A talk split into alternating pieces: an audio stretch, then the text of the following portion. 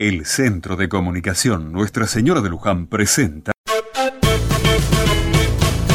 Otra Mirada. En medio de tanto revoltijo por las fiestas, hoy sábado me tomé un rato de la mañana para visitar a algún vecino del barrio que hacía tiempo no veía.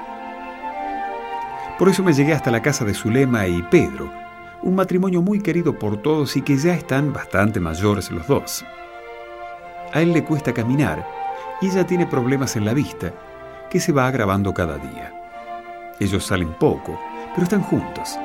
Desde hace más de 50 años que están juntos y con sus achaques se hacen compañía uno a otro.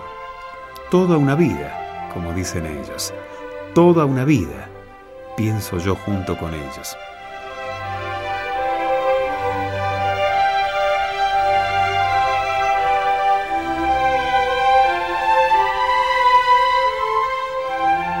¿Cuántas cosas habrán tenido que superar esta pareja?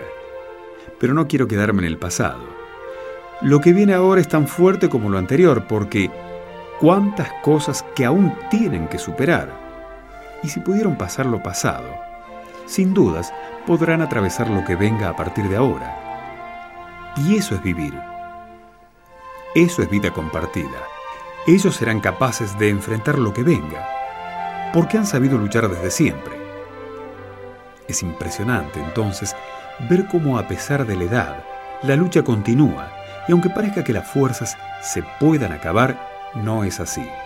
Las fuerzas de la vida continúan a pesar de los años y de los achaques.